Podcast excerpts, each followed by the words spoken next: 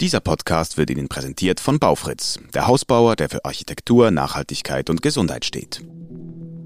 NZZ Akzent.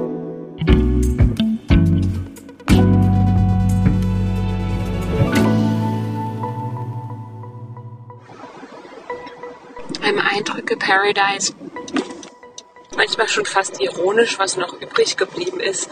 Bitterer Scherz des Schicksals wirkt fast.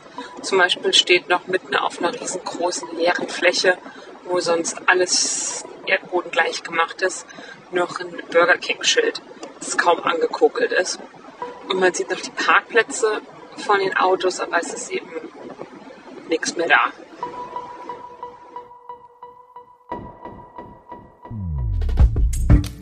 Astrid Lange ist nach Paradise gereist, in die Stadt, die vor drei Jahren durch einen Waldbrand komplett zerstört wurde. Mit Anwohnern erinnert sie sich zurück an diesen schwarzen Tag und stellt die Frage, kann sich eine Stadt von so einer Katastrophe erholen?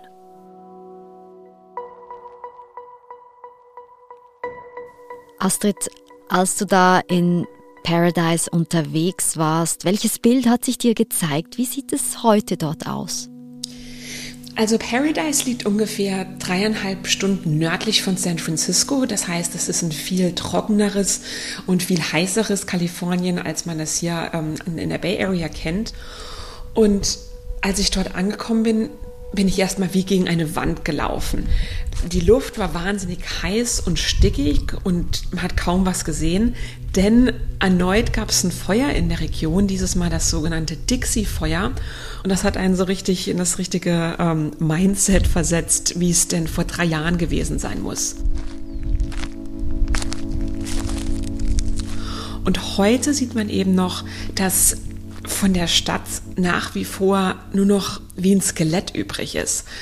Manchmal stehen noch Schilder rum, beispielsweise von einem Burger King, und dann will man in diesen Drive-Thru fahren und stellt aber fest, da gibt's nichts mehr. Da gibt's nur noch den asphaltierten Parkplatz und alles hinten dran ist zerstört.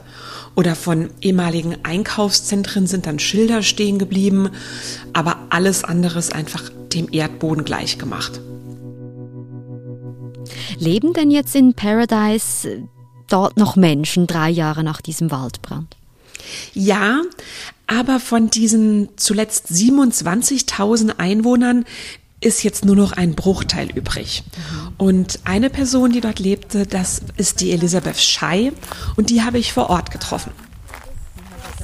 Yeah, so this is where our home was. Um, and then we had one neighbor over here.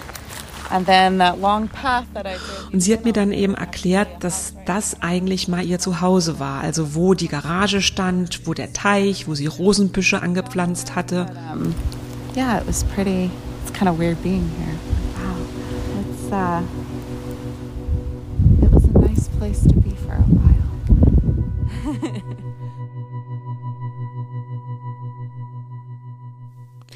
Wie schlimm waren denn diese Waldbrände wirklich? Also wie groß war die Zerstörung? Also das Campfire war konkret das tödlichste Feuer in der Geschichte Kaliforniens. 85 Menschen sind dabei ums Leben gekommen. Also wirklich mit Abstand das fatalste, was Kalifornien passiert ist in der Geschichte. Mhm.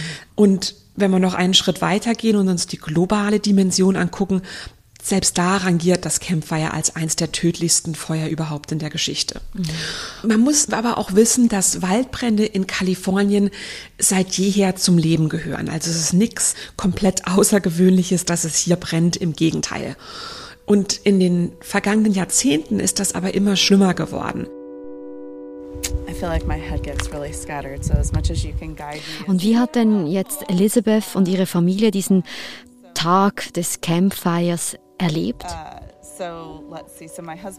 Also eigentlich war das ein Morgen wie jeder andere und das ist auch so ein bisschen das Unheimliche.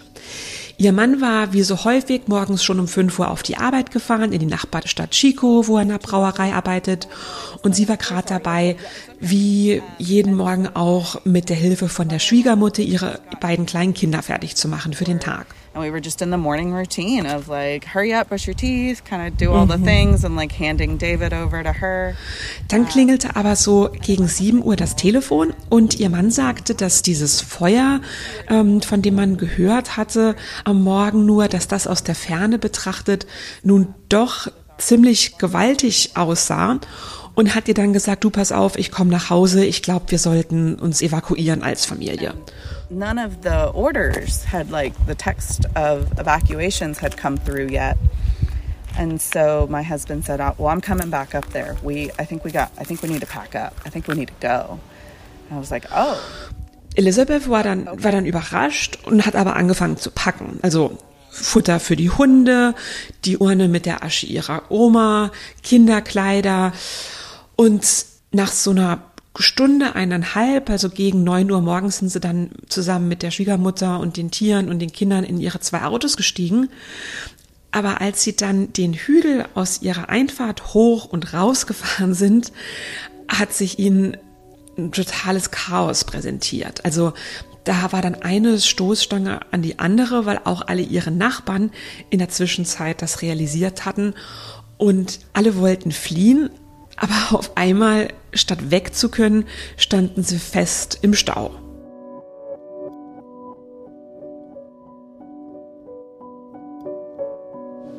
Matter of fact, I was at home when the dispatch came out, pouring myself a cup of coffee. And uh, my wife asked me, she said, Where, Where's this fire at? And I just told her, It's in Jarbo Gap. It's going to be a bad day. And that was the last time I talked to my wife for uh, a long time. So. Garrett Scholand ist damals der betriebsleitende Feuerwehrmann in der Region. Und ich habe ihn jetzt drei Jahre später auf der Feuerwehrwache in Paradise getroffen. Was hat er dir erzählt? Wie hat er den Tag erlebt? Also man muss wissen, dass Schulland selbst aus der Region stammt. Das ist ein, ein Mann um die 40 und kämpft seit mehr als 20 Jahren als Feuerwehrmann. Und an jenem Morgen wurde er als betriebsleitender Feuerwehrmann eben darüber informiert, dass es dort einen kleinen Brand gibt in der Region, beziehungsweise dachte er, dass das klein sei. Als er nämlich gegen halb sieben Uhr morgens dann aus seinem Haus gefahren ist, hat er eine, wie er gesagt hat, riesige gigantisch hohe und sich schnell bewegende Rauchsäule auf einmal gesehen. It, just seeing the smoke column and the velocity of which it was growing, I've never seen before. Er hat gesagt, er hat in seinen schon damals mehr als 20 Jahren sowas noch nie erlebt. Ihm hätten sich richtig die Nackenhaare aufgestellt und er hat gesagt, er wird den Anblick nie vergessen, weil, weil er schon fast in Ehrfurcht war, dass es eine so riesige Säule voller Rauch so früh am Morgen, wenn es eigentlich noch ähm, die Luft recht feucht ist, überhaupt geben kann. It's, it's in 25 years, that was, that was the first time I've seen a fire pick up and run as fast as it did with the um, energy that was coming uh, into the air from the smoke. Also wenn sogar ein erfahrener Feuerwehrmann aus der Region so erstaunt ist über die Dimension, Astrid, warum ist denn jetzt dieser Brand so verheerend gewesen? Also dafür muss man wissen, dass Paradise so eine mitten in der Natur gelegene Stadt ist, umgeben von einem dichten Wald. Und an jenem Tag aber, Nadine, an jenem 8. November 2018, das war ein Donnerstag, das war wirklich wie so ein teuflisches Gemisch. Also es hatte seit Monaten nicht geregnet, alles war enorm trocken und dann war wirklich der Tropfen, der es fast zum Überlaufen gebracht hat, eine defekte Stromleitung. Der regionale Strombetreiber Pacific Gas and Electric hat zum Teil die Stromleitung seit Jahrzehnten nicht gewartet und da gab es eben einen Defekt. Ein heißes Stück Metall ist daraufhin von der Stromleitung, von dem Strommasten runter in das trockene Gebüsch gefallen. Ja, und der Effekt war wirklich so, als ob man ein Streichholz in ein Dynamitfass werfen würde. Also viele Faktoren, so unglückliche Zufälle, die da zusammenkommen und zu dieser Katastrophe dann geführt haben. Ganz genau. Und dann war eben noch das Tragische, dass Paradise eben auch keinen Evakuierungsplan wirklich hatte oder nur einen ganz schlechten. Ganz viele Straßen da sind einfach so verwinkelte Sackgassen. Und wenn sich dann noch der Himmel auf einmal nachtschwarz färbt, dann wird so eine Stadt wirklich zur Todesfalle. So you get your vehicles out and you, but that's like 200 cars now, and that's just one street. So mm-hmm. it's like everything just got crunched. Mm-hmm. So we ja, und Elisabeth und ihre Familie stecken zu diesem Zeitpunkt im Stau mit äh, wohl tausenden anderen Anwohnern, die flüchten wollen. Wie haben Sie es dann doch rausgeschafft aus diesem ja, Höllenfeuer? Also, die hatten erstmal ein bisschen Panik, hat mir Elisabeth gesagt, weil sie zu dem Zeitpunkt realisiert hatten, dass die Flammen näher kommen. Aber ihr Mann sagte, er bleibt auf gar keinen Fall einfach im Auto sitzen. Und dann war so ein bisschen eine glückliche Fügung des Schicksals, dass sie an der Seitenstraße vorbeigekommen sind. Und da erinnerten sie sich eben dran, dass sie das mal auf einer Velotour gefahren waren und dass es da eine Abkürzung gibt, die gar nicht so vielen Leuten bekannt ist, um auf eine der drei Hauptstraßen zu gelangen, die aus der Stadt führen. He waves me up next to him and he's like, go take that right. Go take, we're going, we're going. Because it just was this, uh, like, I'm not staying still. Und tatsächlich waren die kleinen Seitenstraßen Gott sei Dank alle noch offen. Sie sind dann wieder den Berg hoch in Serpentin auf eine der anderen Hauptstraßen, die gen Süden aus der Stadt geführt hat. Und da war die Feuerwehr gerade dabei, die Straße abzusperren, weil die Flammen immer näher rückten. They were like waving us like, come on, come on, come on, we're clearing this, we're about to block this road. And so we like just barely got out that way. Die Familie Schei hat es noch rausgeschafft und hat sich dann eben in eine 30-minütige Nachbarstadt nach Chico in Sicherheit gebracht, rechtzeitig. Like looking at everything just demolished on both sides of Skyway and uh, It was just shocking. Wir sind gleich zurück. Haben Sie sich schon selbst verwirklicht? Wenn nicht, wird es höchste Zeit für ein Baufritz Designhaus. Lassen Sie Ihre Persönlichkeit und Bedürfnisse in zeitgemäße Architektur übersetzen. Kommen Sie in Ihrem Zuhause an. www.baufritz.ch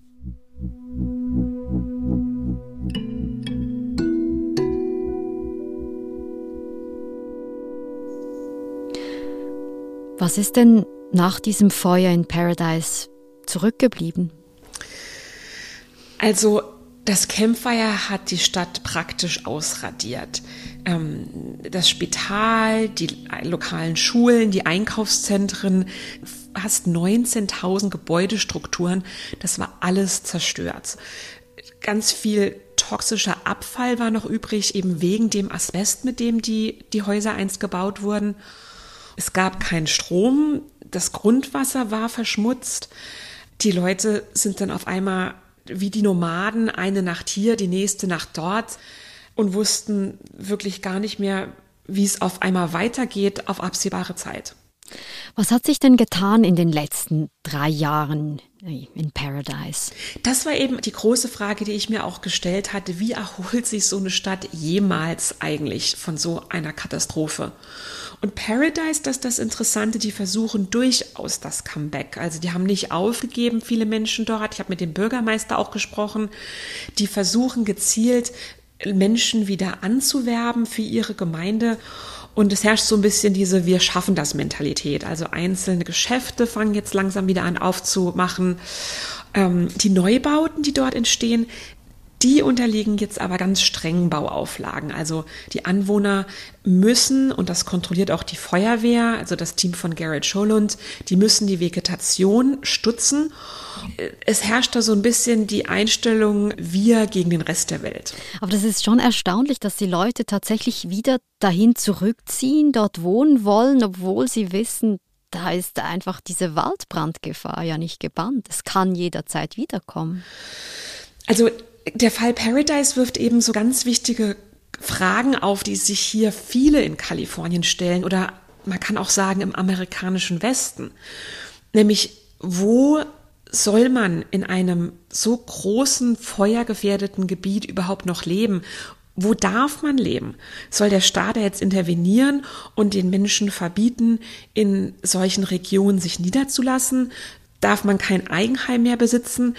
Da spielen eben auch so viele Grundsatzfragen zum Selbstverständnis der Amerikaner mit rein, nämlich wo beginnt die Eigenverantwortung, aber Andere Fragen sind eben auch, soll eine Versicherung dort eine Brandschutzversicherung überhaupt anbieten, auch wenn die tausende Dollar im Jahr kostet?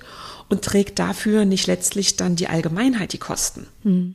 Stichwort Verantwortung. Wie war denn das im Fall von Paradise? Hat da wer die Verantwortung übernommen für diese enorme Zerstörung? Ja, und zwar der Stromanbieter. Da hat im Jahr darauf tatsächlich ein Richter geurteilt, dass diese Firma ihre Stromleitungen und ihre Infrastruktur hätte besser warten müssen. Mhm. Aber selbst das, Nadine, im Endeffekt hilft dieser klare Urteilsspruch den Menschen, den Opfern nur bedingt. Denn wie viel Geld dann jeder der Zehntausenden Anwohner letztlich bekommt, das ist eben eine ganz andere Frage. We talked. Um, it was pretty clear for us. It was a pretty, um, pretty clear decision for us pretty early on. Ist denn Elizabeth und die Familie zurückgezogen in Paradise? Wohnen die wieder dort? Hm. Ja, das ist eine ganz schwierige emotionale Frage. Also nein, sie wohnen jetzt in Chico in der Nachbarstadt aber gleichzeitig besitzen sie nach wie vor noch ihr Grundstück.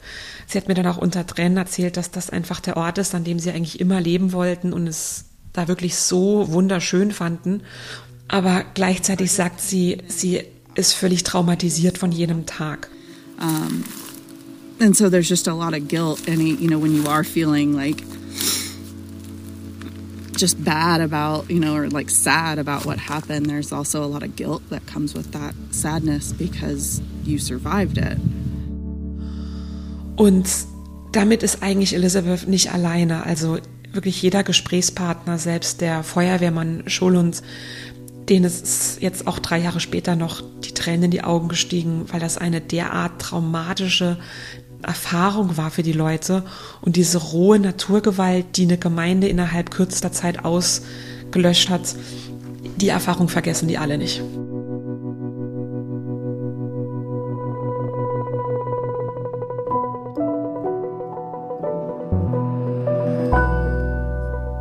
Astrid, in der Zwischenzeit bist du wieder sicher bei dir zu Hause in San Francisco angekommen, aber auch du wohnst in Kalifornien. Was ist dir so emotional zurückgeblieben nach dieser Reise?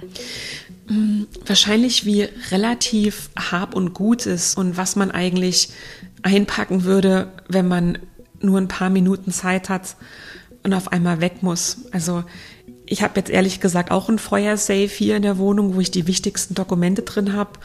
Und ich glaube, einem wird auf einmal bewusst, was es eigentlich für ein Luxus ist, wenn man in Regionen lebt, in denen Naturgewalten gar keine so große immanente Gefahr sind. Und das ist mir nochmal durch die Recherche sehr bewusst geworden. Ich glaube, wir dürfen uns hier in Zürich sehr glücklich schätzen. Astrid, vielen Dank und ganz liebe Grüße. Danke, Nadine. Das war unser Akzent. Ich bin Nadine Landert. Bis bald.